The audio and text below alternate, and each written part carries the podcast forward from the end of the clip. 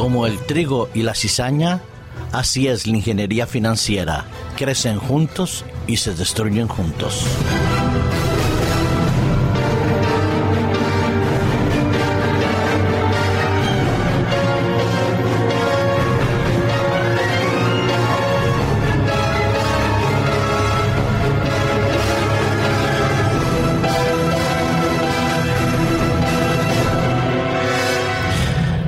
Los orígenes de la humanidad, las cosas eran indudablemente mucho más sencillas, claras, nítidas y honestas que lo que son hoy en día. Cada uno comía de lo que cultivaba. Si eras pescador, pues también comías solo de los peces. Si eras agricultor, de lo que sembrabas. Y si eras ganadero, de lo que podías criar. Fue extendiéndose a la población del mundo y fue necesario entonces practicar el trueque, permitir que de un lugar a otro pudieran haber mejores equilibrios alimentarios. Surgió entonces la necesidad de la moneda y la moneda permitía comprar alimentos, venderlos, hacer comercio de diferentes objetos y especies y la riqueza fue creciendo. Surgió la bolsa de valores y entonces comenzó lo que es la especulación financiera. Comenzaron a venderse los bienes intangibles de las empresas, la reputación, el nombre, la marca y así se enriquecieron unos cuantos y la mayoría entonces comenzó a deambular en un limbo de no sabemos quién es quién ni dónde está el que maneja las cuerdas de esa ingeniería financiera.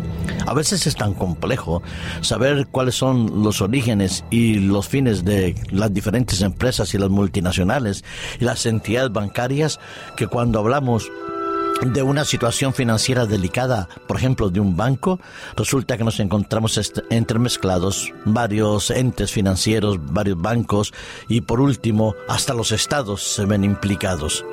Lo absurdo y lo ilógico de estas situaciones es que se espera y se piensa que aquellos directores, aquellos responsables de las entidades financieras, de los bancos o de los gobiernos, sean personas con una honestidad a prueba de fuego que sean capaces de velar por las responsabilidades que tienen y por aquellas entidades bancarias o financieras que deben presidir para permitir que haya honestidad, limpieza y transparencia en las actividades financieras y en el desarrollo de la economía de los diferentes países. Voy a tomar un ejemplo de lo que es como el trigo y la cizaña, es decir, lo que parece que está bien y lo que está mal, lo que es desechable y lo que es eh, o debía ser aprobado, pero que sin embargo, como están tan entremezcladas esas situaciones, a veces es difícil poder zanjar de una vez por todas cuál es el límite de lo bueno y lo malo. Un ejemplo de ellos es, por ejemplo, el que era vicepresidente de Bancaja, Antonio Tirado, que había sido imputado por diferentes delitos como falsedad contable, administración desleal y delito societario en la gestión que tuvo en el Banco de Valencia, va a ser nombrado ahora director de una entidad eh, bancaria que a la vez está asociada con otras entidades bancarias y que forma parte de un complejo financiero, un entramado financiero tremendo. Es verdad que la presunción de inocencia debe estar ahí, pero lo cierto es que cuando hay imputaciones, como mínimo, uno debía ser lo suficientemente prudente y sabio para ni proponerlo ni aceptarlo. Sin embargo, las querellas que afectan al Banco de Valencia cuando estaba José Luis Olivas como director, como representante de Bancaja, pues se ve afectado pues Bankia a través de ese banco financiero de ahorro, la matriz de Bankia, el Banco de Seguros, el Bancaja, Bancaja Participaciones y otros grupos financieros. Y él era el responsable de todo ese entramado financiero que conllevó al Banco de Valencia la expropiación y la adhesión a otras entidades bancarias. Es como la cizaña en medio del trigo. Ahora se trata de velar por la financiación y el funcionamiento de todas esas entidades bancarias y permitir que los ahorradores, las personas que han invertido en ellos, puedan cobrar sus dividendos o como mínimo recuperar su dinero.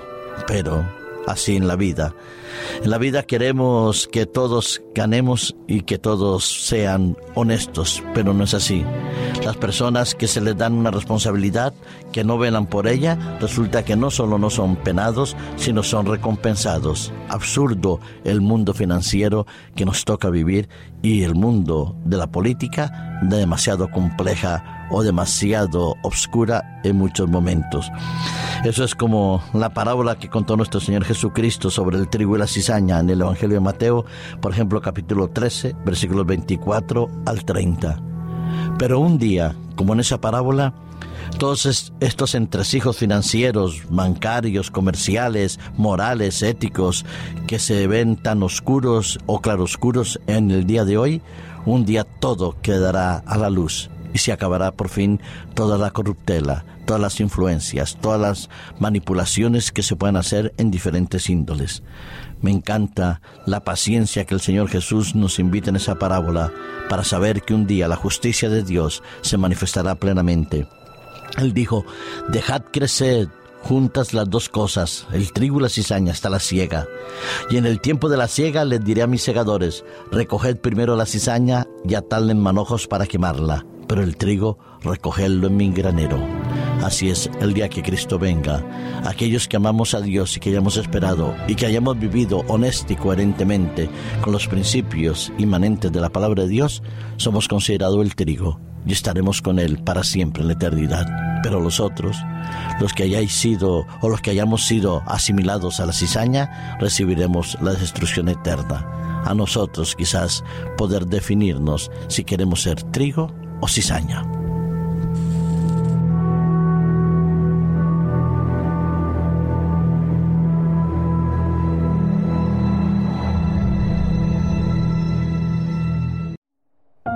Producido por hopmedia.es